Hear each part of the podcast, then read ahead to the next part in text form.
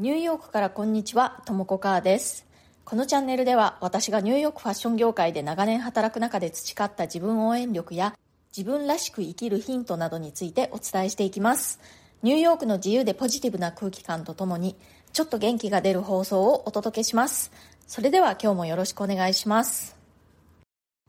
今日はですね、アメリカ人の家族間でのコミュニケーションを見ていて、いい意味で日本の家族間のコミュニケーションとはちょっと違うなと思った点についてお話ししたいと思います。ちなみにですね、私は夫がアメリカ人なんですね。で結婚してもう20年経ちました。私の義理家族というのはみんなアメリカ人なんですけれども、その義理家族とか、まあ、親戚たちとかを見ている中で、あ日本の家族のコミュニケーションの仕方とはちょっと違うなって思ったことがあってそれは何かというとそう家族間でねお互いにこう褒め合ったりとかねあとこう感謝の言葉とかを掛け合ったりするってことがすごく多いんですね。で私の生まれ育った家族、まあ、日本の家族はこういうことをあんまりしてなかったなって思ったんですね。まあ自分の家族それからまあ親戚たちとかを見ていても近い家族間でですね、まあ、あの親子でとか兄弟でとかそういう近い家族間で相手のことを日常的にこう面と向かって褒めたりとかお礼を言ったりっていうことあんまりしてなかったなって思うんですね。なんかこう近い関係であればあるほど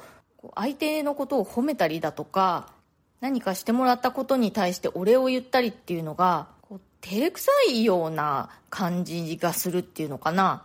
まあ、あの子供がね小さい時とかはその親子間でとか褒めたりとかお礼を言うっていうこと日常的にあったかなって思うんですけれどもある程度の年齢になるとなんかそういうことをわざわざ言うのがちょっとこう照れくさいような感じになってあんまり言ってなかったなっていう感じがするんですね。なんかこう父の日だとか母の日だとかに意を決してお礼を言うみたいなそんな感じがあったなって思うんですけれども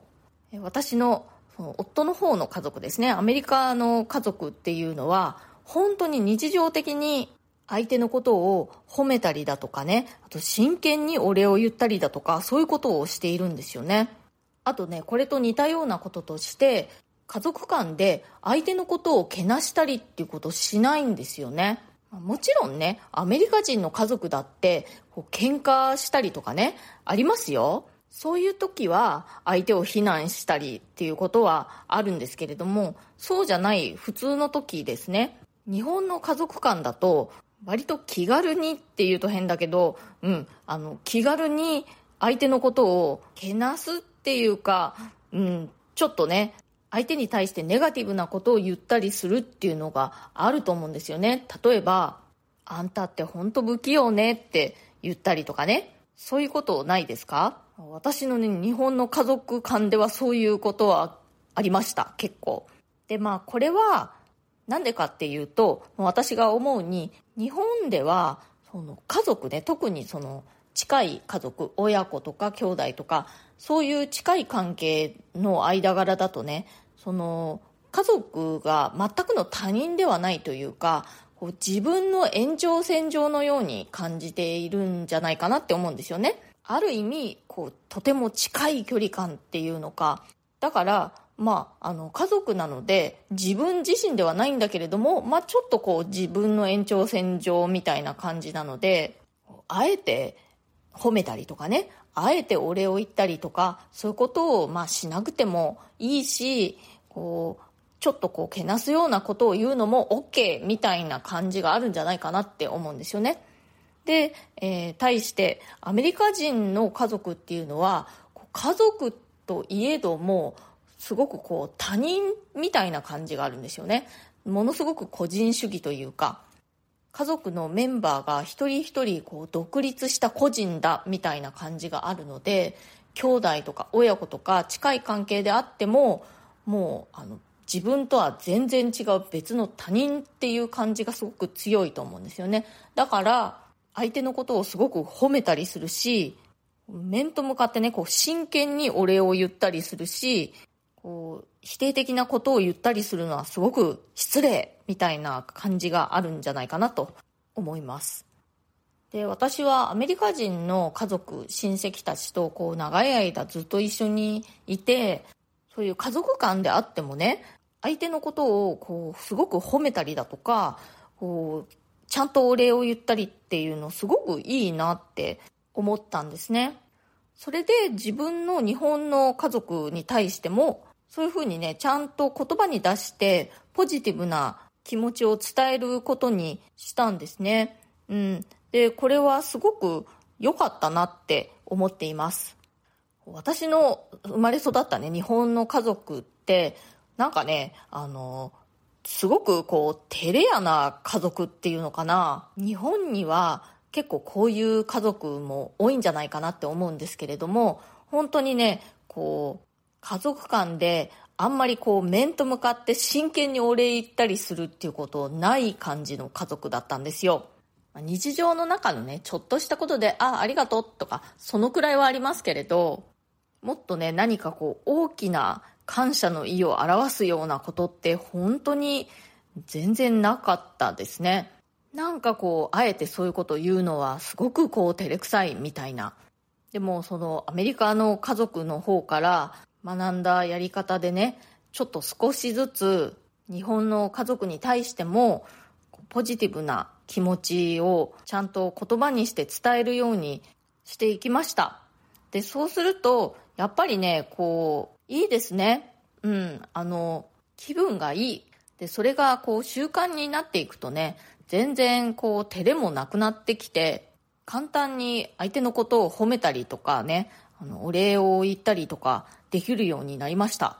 まあそんなことしなくてもね、もうあらかじめオープンにポジティブな気持ちをね、表現し合っている家族の方っていうね、そういう熱い家族？熱いかわからないですけれど、うん、そういう素直な家族の方っていうのもいらっしゃるとは思うんですけれども、こう、私の友人とかね、周りを見ていても、やっぱりこう、ちょっとこう、照れ屋な家族って結構多いなって思うので、もったいないなって思うんですよね。すごくありがたいって思っていても、近すぎるゆえになんかそういうのをわざわざ言うのが照れくさいとかね。でもやっぱり心の中ではすごく感謝したりしているじゃないですか。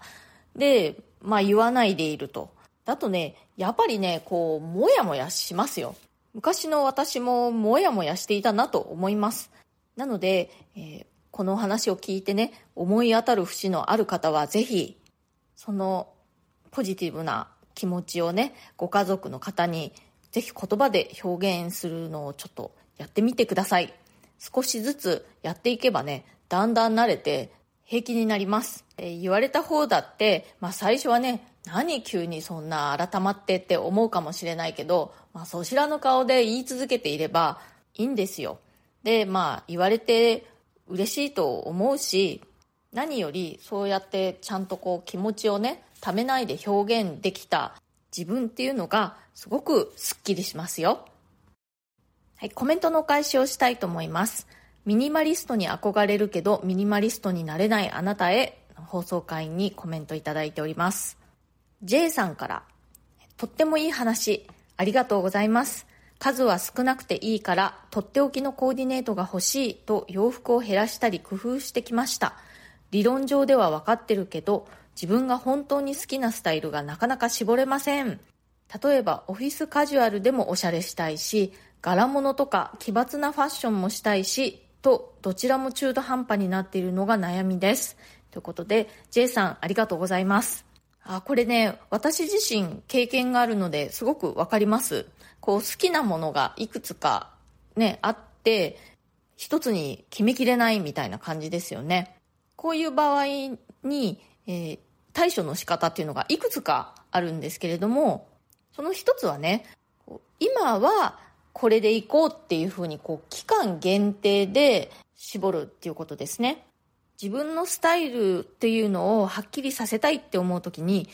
一生もんだって思うとどうしてもこう絞りきれなくなってしまったりするんですけれどもこうじゃあとりあえず今はこれでいこうみたいな感じでね期間限定で考えるととっつきやすいかもしれません。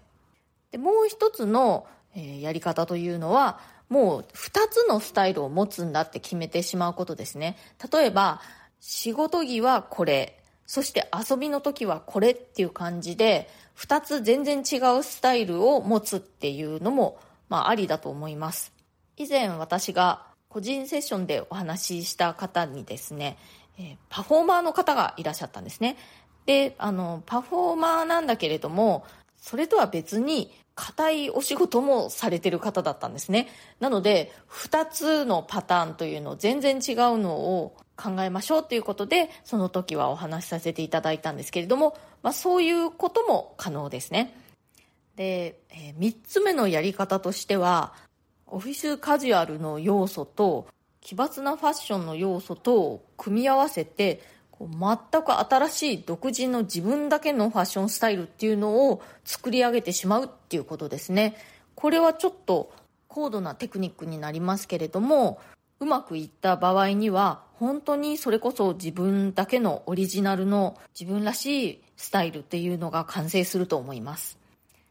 それからタミさんからもコメントいただいております。こんにちはなかなかこれだと思える服に出会えず大体ワンシーズンにトップスもボトムスも各3枚ぐらいで過ごしているのですが時々肩身が狭くなることがあり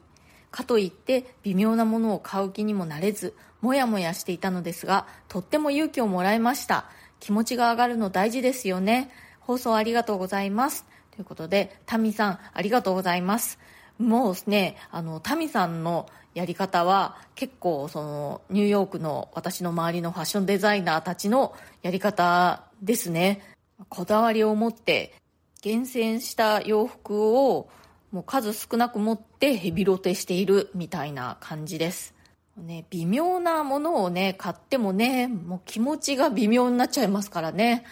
ぜひあの肩身狭いなんて思わずに堂々とご自分の気に入ったものだけを身につけて過ごしてください。世の中のねあのミニマリストと言われる人たちのワードローブとか見ているともっと少ない方もいらっしゃいますからね。あとはですねアクセサリー類とかねこう小物とかそうジュエリーとかそういったもので変化をつけるっていう手もありますよ。帽子とか靴とかバッグとかねそういったものを変えるだけで結構変化をつけることができますからね。うん、あのこの放送でねあの勇気をもらいましたっておっしゃっていただいて私もとっても嬉しいです。ありがとうございました。はい今日は家族間でも、えー、照れずにねあの褒めたりお礼を言ったりしてみましょうよっていうお話をしました。これは私が、えー、アメリカ人の家族の方から学んだことなんですけれども本当にこれがねできるようになるとすごく気分がいいです。今日の放送が気に入ってくださったらチャンネルのフォローや SNS へのシェアなどもしてくださるととっても嬉しいです。それからご感想やコメントリクエストご質問等ぜひぜひお気軽に送ってください。ニューヨークのことやファッションのことキャリアのことキャリアチェンジのことそれ以外のことでも OK です。匿名ご希望の方は私のプロフィールの一番下のところに質問箱のリンクを貼ってありますのでそちらをご利用ください。そうするとお名前が一切出ないで私にコメントを送ることができます。それからプレミアム放送も配信中です。週に2回程度通常放送よりももっと近い距離感でより具体的なニューヨーク生活の話や仕事の裏話プライベートな事柄などについてお話ししています。お申し込みはウェブ経由がお得です。このチャプターにプレミアム放送の一覧のリンクを貼っておきますので、そちらをクリックしてくださると、ブラウザが開いて、そちらからウェブ経由でお申し込みもできます。